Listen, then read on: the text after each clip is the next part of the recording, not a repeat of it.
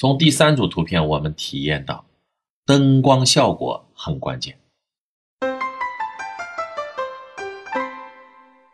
再看第四组图，大家体会一下这几张图片里的房间与家具是不是营造出一种很大气的感觉？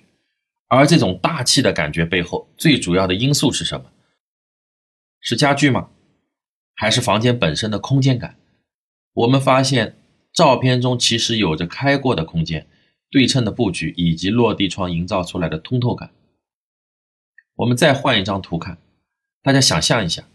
如果把这些家具摆在封闭的空间里，会不会让人觉得一个房子里面除了家具就没别的了？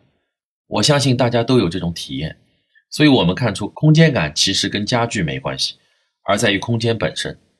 从第四组的图片，我们体验到空间感很关键。再来看第五组图，我们设想一下。如果不是在这样一个极具个性的背景墙的衬托下，这两张图会是什么感觉？比如图一的家具如果没有石膏背景墙传达出来的质感，整体是什么感觉？是不是也就和这个宜家八九九的类似款式感觉差不多了？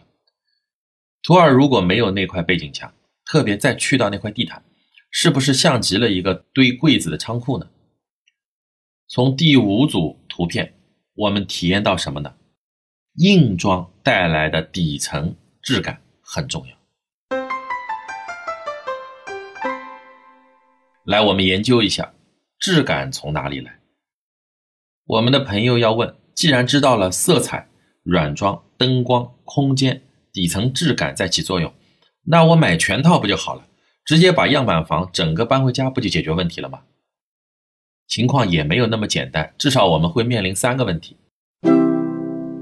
第一，格局不匹配，首先你得有展厅那么大的房子。第二，预算的捉襟见肘，所有的展厅样板间为了保证效果，都得花重金打造。第三，最重要的，展厅样板间的生活机能是缺失的，所谓好看不好用。就像上面这个展厅背后放上一个柜子，居然装的全是装饰品，一不能储，二不能走路。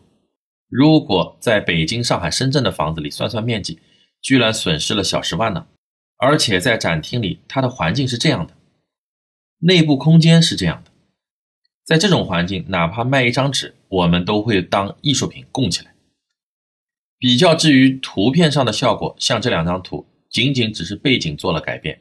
在我们眼里看起来是不是就大不一样？所以回到我们的主题，为什么卖家具需要展厅展示？即使在网上卖也需要摆拍，就像卖衣服需要模特走秀，卖香车需要美女，卖个手机也要搞一堆体验店一样，是因为为了感觉。而在装修搭配上，我们的感觉可以被专业人士理解为色彩、软装、灯光、空间。背景质地、生活机能等等等等，再加上预算控制、整体气氛营造等等，就变成了一个个专业的细节，把每个细节都做到位，才会呈现给我们漂亮、精致、有质感的视觉盛宴。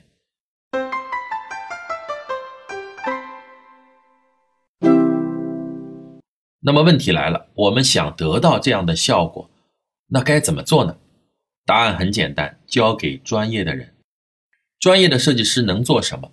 我们就从家具和软装单品的搭配来看看，专业的设计师做出的效果，至少比淘宝卖家捣鼓出来的照片要好。上面那张图是淘宝图，下面这张是我们设计师的搭配图的实景。第二组，上面同样是淘宝图，下面是咱们设计师的搭配实景。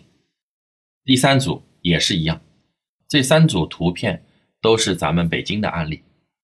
通过这三组图片，我们展示了设计师在单品搭配上的专业性，但这在装修设计上只是入门，全屋搭配的难度系数才是呈几何级数上升。你需要考虑主体色、点缀色、质感，并且在这个框架内购买功能符合要求、价格符合预算。细节符合风格的所有东西，这才是终极挑战。所以，当我们的专业设计师和国内室内装饰庞大的供应链结合起来时，就会呈现出美轮美奂的化学反应。我们来欣赏季老师和他的小伙伴们的改造的装修作品，如成都点将台横街二十号，成都的招商大魔方，成都的玉林西路的小区。最后，也感谢我们辛勤耕耘、创造美与质感的设计师们，更感谢我们作为制造大国的祖国带来无穷无尽的产品源泉。以上就是跟大家分享的第三讲内容。